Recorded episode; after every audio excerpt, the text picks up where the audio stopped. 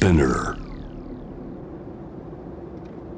J-WAVE ANA ワールドエアカレント今回は2023年12月16日放送。ゲストはファッションデザイナーの鳥居由紀さん。1962年に半年かけて世界中を回った時鳥居さんの目に映った当時の世界とは。また80歳を迎え現役で活躍する元気の秘訣も伺いました。えーっと先生今おいくつになられました？80 80びっくりね。どうですか？この80歳ってのはどんな気分ですか？いやーあっと気がついたら80でしょ、それで先生が80歳になられたから、あの本を出しませんか？って言われたから 私はそんな本なんかって言って、そしたら1年間ね、ずーっと展示会に来てあの取材っていうか私が何かかんか言ってるのを、はい。こうしてくださったんですよ。だから1年も書いてくださったから、なんとなく自然に気張らなくってできた本なんです。うん、あの僕読ませていただきましたし、はいもちろんなんか一言一言その80歳でそのハッピーに生きるためにって話じゃないですか、はいでもそうだもん言葉もそうだけどやっぱりその毎日毎日着てらっしゃる服がさはい。可愛いってそうですか。こうそれだけ毎日まだまだその、うん、現役って変な言い方ですけど当たり前でしょうけど、はいはいずっと現役でしょうけれどもなんかその何も変わらないんだろうなと思って、うん。これが一日の始まりでしょ？まあいろんなことはしますけど、ええ。まあ会社に行ったりなんかするに。その日その日お客様に会ったり、また仕事したり、ねなんかしますから、そのたんびにあの洋服の雰囲気ははい。変えないといけないでしょ？だけど元気じゃないとね、仕事はできないので、先生にとってその服装あるいはまあファッションと言ってもいいだろうしデザインって言ってもいいだろうけどどうやって出会われてどうやってそのデザイナーというなりわいに疲れたんですか？なんか難しそうね。あのね、うん。どっちかというと祖母と母がはい。銀座でうんそういうやってたね。やってた,、そういうところから生地を15歳から選びに行ったりなんかしてて、なんかもう暗い世界なんですよ。ジャガードとかそういう織り,、りばっかで、こういうプリントもののはっきりしたものはあんまりなくて。それでああこれはつまんないと思って自分で1516から作るようになってカラーも、あこういう色が欲しいとか、例えばタバコのなんとかのこのこの色がいいのよとか、そういう感じで染めてもらったりなんかしましたね。これはお母様がええ「えゆきさんやりなさいよ」って言ったんですか？やってみなさいだったんですそれとも一切言わないですね。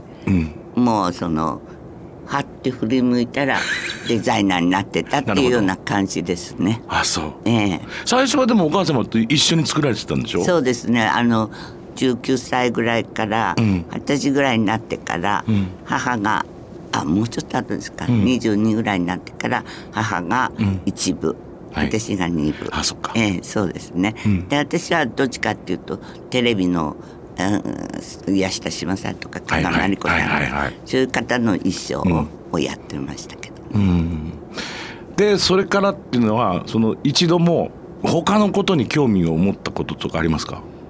ないですね。っていうのはねはい。この中にねいろんな要素が含まれてるのよね。そうだね。うん、だから単に服っていうだけじゃなくてね。そういう素材もね、その軽さ重さ、なんとかとかたくさんの要素が入ってるんで、はい。飽きることがないですね。うん。今でもデッサン書かれてるんですか？あ書きますよ。もうなんか感じた時にヒューってこのこれにはこのあのシルエットがいいんじゃない？とか、うん、それはもう仕事っていう感覚ですか？生活っていう感覚なんですか？両方。両方。仕事人としての意識も持たれてるんですか？もちろんよ。プロフェッショナルだって。そうですね。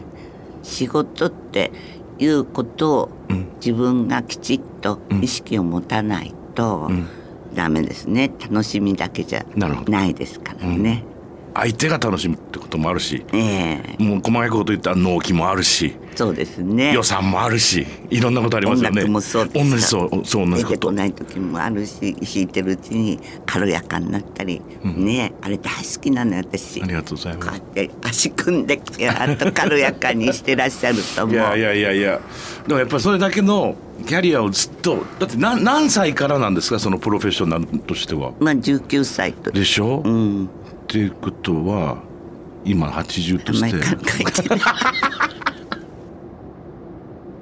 ちっちゃい頃からパリっていうイメージはあったわけですね。フランスという意味ですかパリに。ちっちゃい頃っていうか母が、はい。私が19歳の時、うん。初めてやっぱり本物を見なくちゃっていうんで母がまずパリに行ったんです。よ、うんそれでディオールのショーが帝国ホテルであったので、まあ本物を見なくちゃ、ファッションはっていうので行って、うん、お母様が行かれて、はい。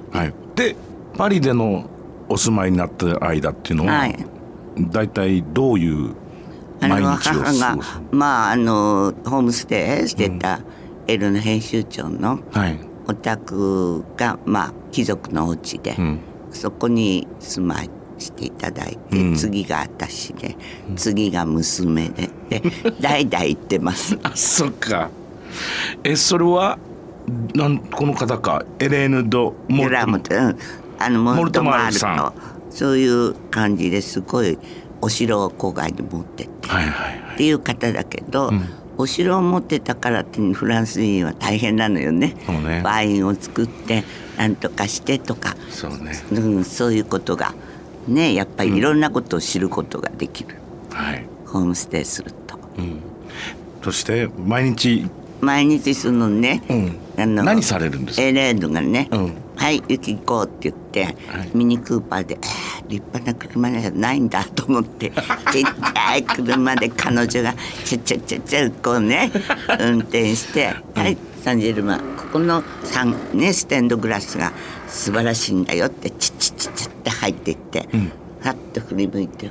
これが世界一美しいスタンドグラスとかね、それから汚いドア開けて「はい」入っていったら中に上がって、うん。これがフランスなんだって、うん。だから全然ファッションのあれを見せてくれなかった、うんうん、直接ファッションの今のこの子はこんな色なんだよこんな形なんだよってことじゃないんだ。ない。全部そのこれがサセパリって感じ。ああなるほどパリの飲みの市っていうのは行かれたなんていうのをちょっと読ませていただいたんですが。はい大好き大好き。まあ大体 どこでも日本でも飲みの市は必ず行くんですけどね、何か見つけ物何か自分なりの好きなもの、何に役立つか分かんないけれども、後から好きで買ったものは何かになるのね、うん、やっぱり好きって買ってるものはね、それでまあパリの飲みの市はダニエルとリリーさんのとこにあんまり通うから自宅まで連れてってくれて それでそこがギャツビーみたいなああいう建物で螺旋階段で。でバスルームと香水瓶があって、あこれだなと思って、はでそれまで買った香水瓶は、今でもうちの中そういうとこにガッと置いてありますけどね。こうその飲み飲みの市って、まあ、もちろんいろいろなものがあるから面白いんでしょうけどどういう審美眼で選んでいくんですか？それと例えばその香水瓶が好きな人は香水瓶ばっかり集める人もいるじゃないですか、ねスプーンばっかり集める人もいるとかさいろいろいるじゃない。あんまりなありすぎてね、もう結局 買わないで帰ってくる人が多いんですよ。ずっと見たらね時間経っちゃうからね。絨毯はあるしシャンデリアあるしね。そうそうそう見ててもそれでもだしね。すごいありすぎるんですよね。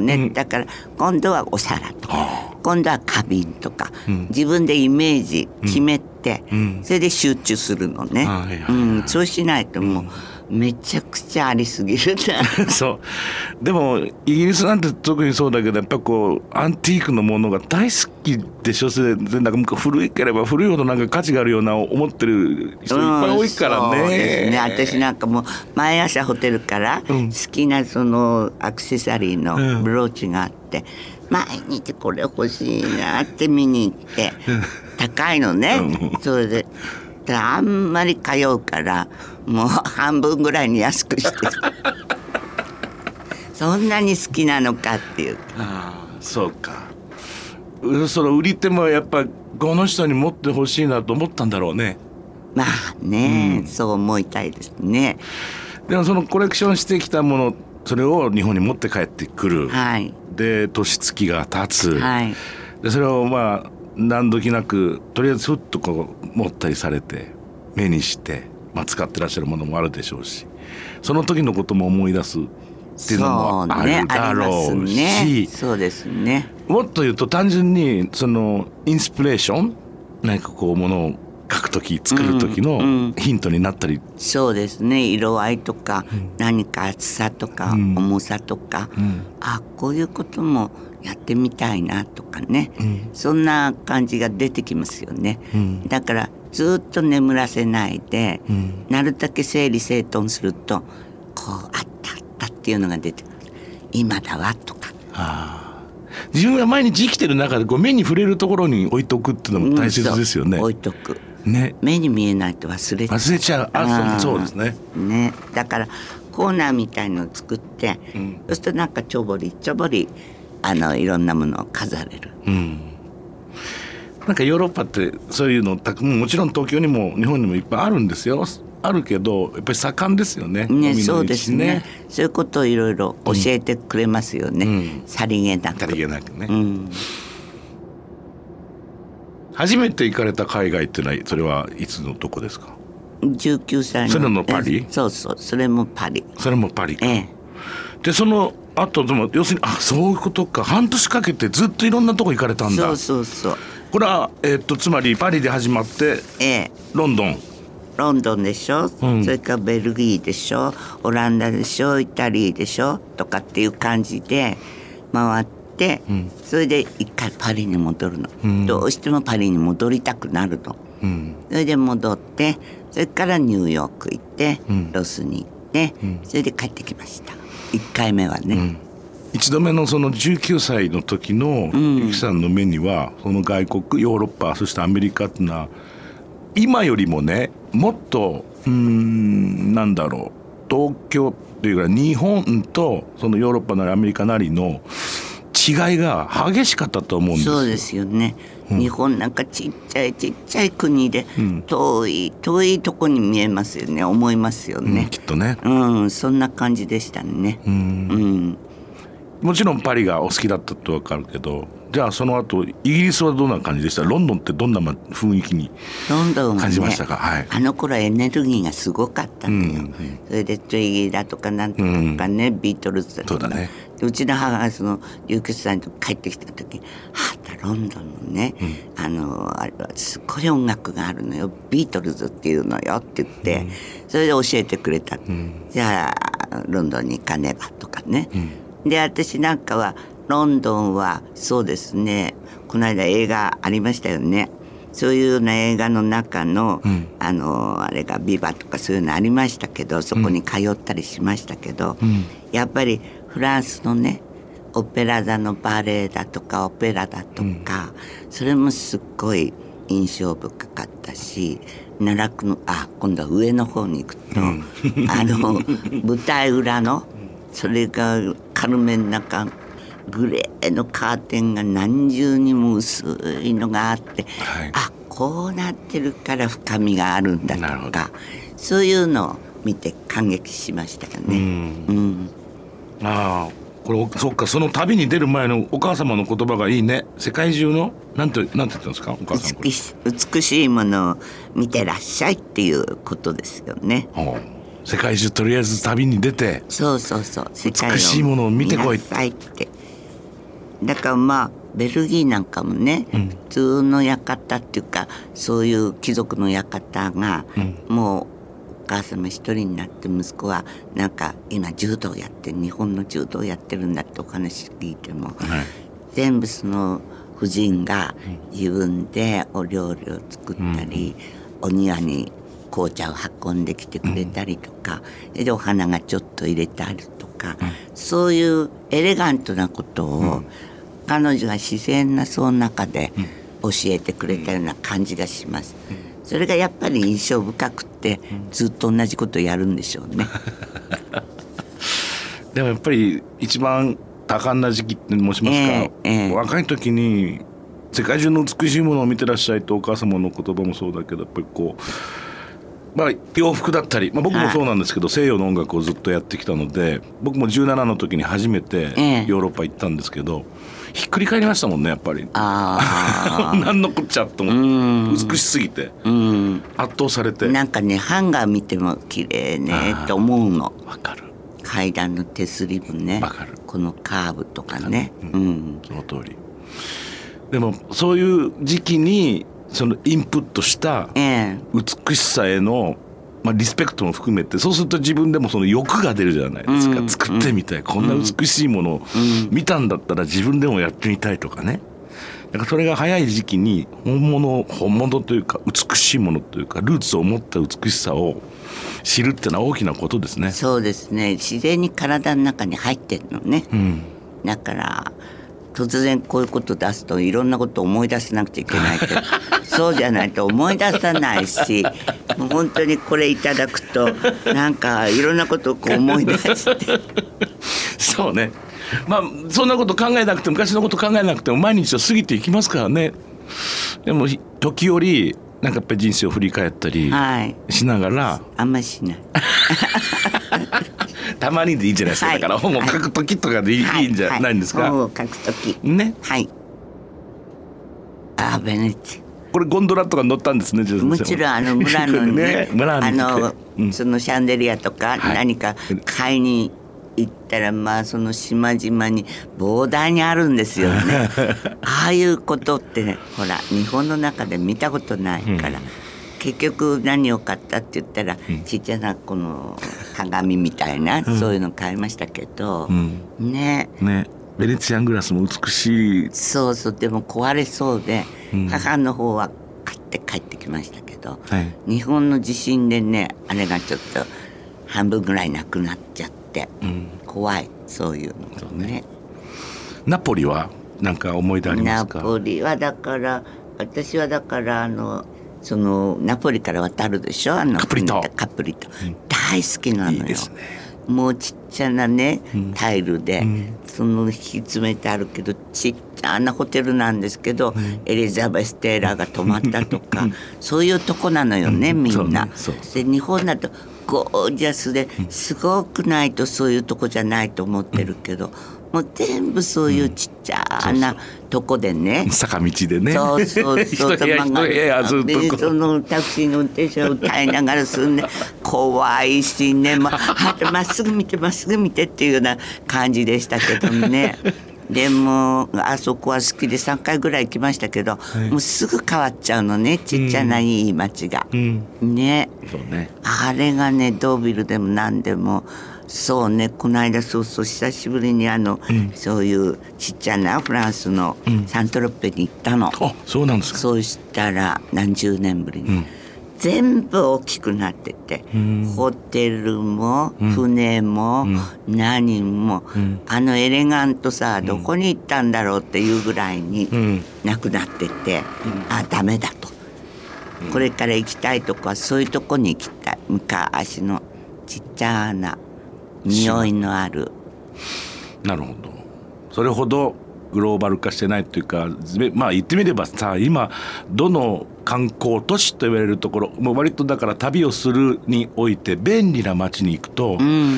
大通りっていうかダウンタウンの風景とかってまあ似たり寄ったりになってきちゃってますもんね,、ええええそうですね。お店の看板から何からね。本当にね。どこの街来たのか分かんなくなっちゃうもん。一回行こううん。とこで何かを見つけたいなっていう見つけたいものがなくなってきちゃう。ね、ん。だから見つける旅をしたいわ。イメージとしてじゃあどこ狙います？こと一緒に計画しましょうよ。どのあたりがいいですかわかんない寒い方がいいですか？暑い方がいいです。かああ中間。中間。中間。季節はだってさねうんはいはいはい。朝ちょっと心よく寒くて、はいはい。昼間はちょっと脱いで、あ夜はちょっと怪我してもいいとか。あいいね。でもやっぱりヨーロッパじゃないですかやっぱり。そうですね。ヨーロッパの田舎に行けばパリってもさフランスもね、ん。パリから少し外れたり外れないとダメです、ダメなんだよね。そうですね。えそういうところの例えばさなんかオーベルジュみたいなのに泊まってね,、ヒースの丘とかさあそういうの。あいいですよ。ね。馬に乗ってとか、イギリスでもやっぱりコッツォルズあたりまで行くと。はあ。大英博物館しか行かない。郊外あんまりイギリス行ってない。イギリスの郊外はやっぱ素敵だよ。素敵ね。すごくいいよ。田舎っぷりがすごいけど、うん。だから食べるものとかがちょっとねやっぱりそのイギリスの田舎ってなると本当に同じものしかないから食べるものがさ。それがね だから私の頃はそのお昼間さはい。ビールだ、飲んじゃいけないっていうんで、うん。あの中華屋さんがこういう大きいん。中華の何、丼みたいになうん、あれにビール入れてくれて、それで飲んでましたよ。えどういうこと？飲んじゃいけないってのはどういうこと？お昼間パブが閉まっててああ閉まってて。あその時代ってあるんですよね、なんか。あそう。うんそう。うんそれであとはねすっごい気に入ったのはやっぱりちょっとあの近い森の中でね、真夏の夜の夢を見て、ん。それは最初は明るい日差しから大きい岩が2個ぐらいあって、それでその毛布をね、配られてだんだんだんだん日が降りてくると、こう鳥が羽ばたいてきて、これが本当の照明で。すごい素敵だったあれは。うん、心に焼き付くのって結局自然のなんか美しさだったりしますもんね。さて鳥居由紀先生の新刊が主婦と生活者から出ています。80歳、はい。ハッピーに生きる80の言葉、はい、はい、ハッピーに生きるってどんな意味を込められたの？そうですね。やっぱり前向きに生きるということですね、うん。だって日々さあのそういう暗いことを考えててもしょうがないですから、何か一つ自分を楽しく自分が喜びを感じるようなものを探す。探してればちっちゃな花も可愛く見えるし素敵に見えるし、そういうようなことが大事だと思ってます。私の場合は。身近なところでもそれは探せますよと。そうそうそうそう。でも基本ハッピーになるにはうん。何か探すのが前の日にないとダメだよね。前の日っていうかその僕なんか最近よく考えるのは今日すごく機嫌がいいっていうのは前の日が良かったからなんですよね。あ、そう。そんな気がしてしょうがないんだよね。でそれでその日を次キープするにはもう一回それを繰り返すっていう感じ？気分をね、ん。やってることは全然違うことかもしれないけどでも私さっきこのスタジオ入ってきた時にね見たこともないようなうん。人の言葉だとか、はい。それから私ポスターすごい好きですけどポスター見てたり「あこれは何?」って言ったらそのうん人で作ったネックレスショーの、ん。あれが飾れててああいうの見るのすっごい好き。はあ。なんとなく得したような感じがする。でもそれは逆にいつもいつもギャラリーとか美術館に足を運ばなくたって本当は見過ごしちゃってるよってこと先生おっしゃってるんでしょ、そう全員見ないんですもん。そうそうそう。ねこんないいとこに来てと思って。うん、毎日そうですね。駅いてたって面白いものいろいろあるし道歩いてたって面白いもの。そこを打ってその視線を生かせるかどうかってのはその人だからね。だからやっぱりちょっと余裕がないとないでしょうね見ないでしょうね。余裕ね。うん。この余裕を見つけるために何かするこんなことしてみればとかっていう言葉がいっぱい入ってるもんねこの本はね。そうですか。だからそこでいや何しろね僕ねこのいろんな写真が美しいと思ったのとてもね。でそれ何よりも服じゃないですか。やっぱり先生の洋服楽しい。じゃない、はい。毎日毎日、毎日毎日だってかん全部コーディネートして着替えるわけですよ、はい。着替えります。ね。いや僕も洋服大好きだからさやっぱりでも洋服の好きな友達とかにこれが一番印象的だったイタリア人のファッションバカみたいな服バカみたいなやつがいるんですよ。ええですっごい好きなのほ服が本当に。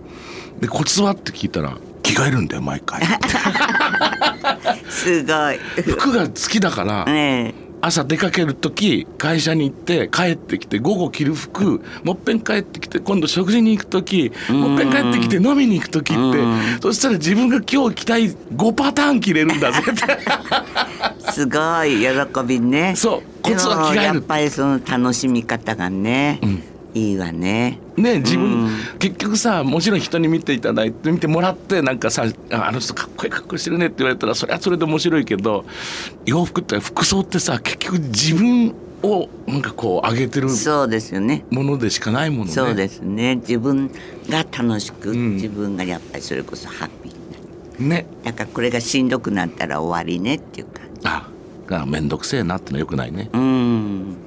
これはゲストの方に必ず毎回伺っていることです。鳥居由紀さんにとっての旅っていうのは一体何ですか、あの環境を変えること。うん、新しいものと古いものが調和してるようなとこ場所を見つけて、うん。刺激を受けたり、ん。それからほっとしたその土地に訪れて風土や歴史人々を感じて美しいものに出会いたい。ワクワクするような人に出会いたい。とても楽しかったです。ありがとうございました。ありがとうございました。ANA World Air Current.